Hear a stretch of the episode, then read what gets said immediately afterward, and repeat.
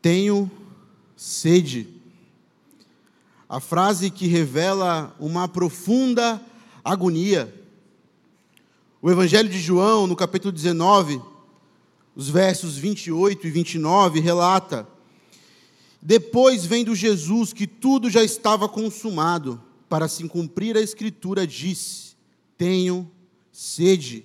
Estava ali um vaso cheio de vinagre embeberam de vinagre uma esponja e, fixando-a num caniço de sopo, lhe chegaram à boca. João ele fez questão de registrar o tenho sede. Os docetistas da época afirmavam que a humanidade de Jesus nunca havia acontecido. O Verbo não tinha se encarnado. Mas a discussão aqui, a questão não é meramente teológica, pois nós estamos também diante de uma questão escatológica. Pois Cristo, antes de anunciar a sua sede, a sede que revela uma profunda agonia, ele diz: para se cumprir a Escritura. E você pode imaginar que, sob o sol do Oriente Médio, alguém pendurado numa cruz, é totalmente natural que ele sinta sede, esteja desidratado. Mas essa também é a frase de um Cristo que tem a mente saturada das Escrituras Sagradas.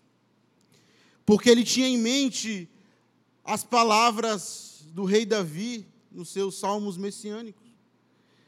O Salmo, Salmos 20, o Salmo 22 os versos 14 e 15 fala: Derramei-me como a água, e todos os meus ossos te, se desconjuntaram.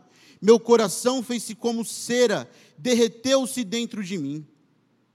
Secou meu vigor como um caco de barro, e a língua se me apega ao céu da boca. Assim me deitas no pó da morte exatamente o que os especialistas afirmam que acontece na morte de cruz. A língua gruda no céu da boca, totalmente desidratada, a boca está seca. Exatamente as palavras do rei Davi. Mas ele continua. E Jesus também tinha em mente o Salmo 69.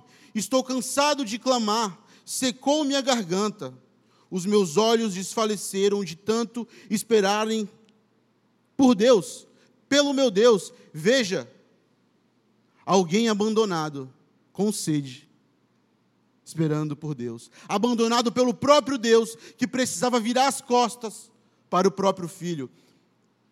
Outro salmo, ainda no capítulo 69, outro versículo, ainda no capítulo 69 de Salmos.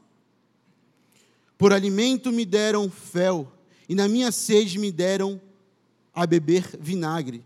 Obviamente, nem era preciso dizer que estava com sede. Era óbvio que Jesus estava com sede.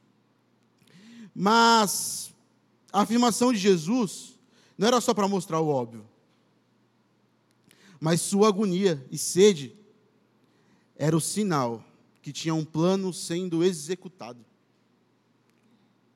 O plano redentivo que te salvou e que me salvou estava todo vapor. Estava tudo sob controle. A escritura estava sendo cumprida, Jesus sabia disso. Existia um plano redentivo escatológico em plena execução.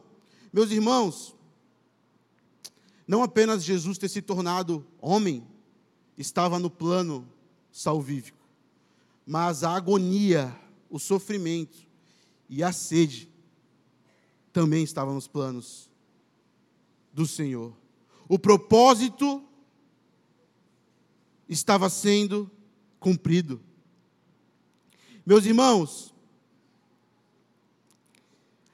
Jesus estava sofrendo, a Escritura sendo cumprida, a ira de Deus transpassando o cordeiro, e eu e você sendo justificados.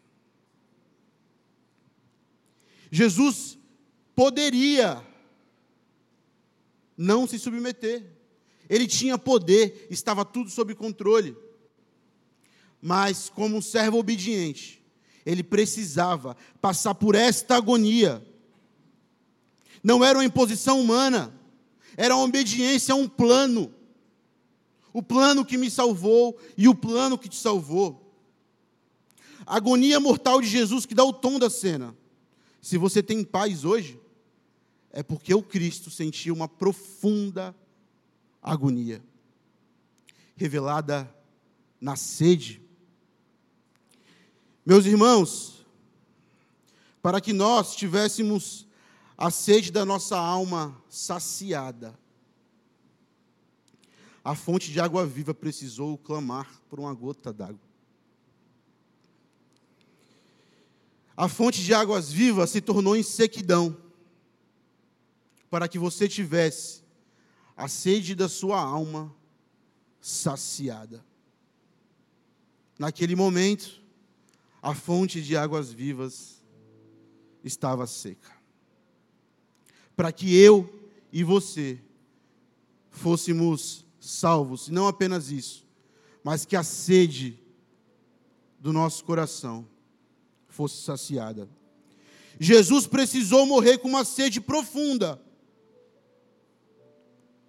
para que nós tivéssemos a nossa sede espiritual saciada. Que Deus os abençoe.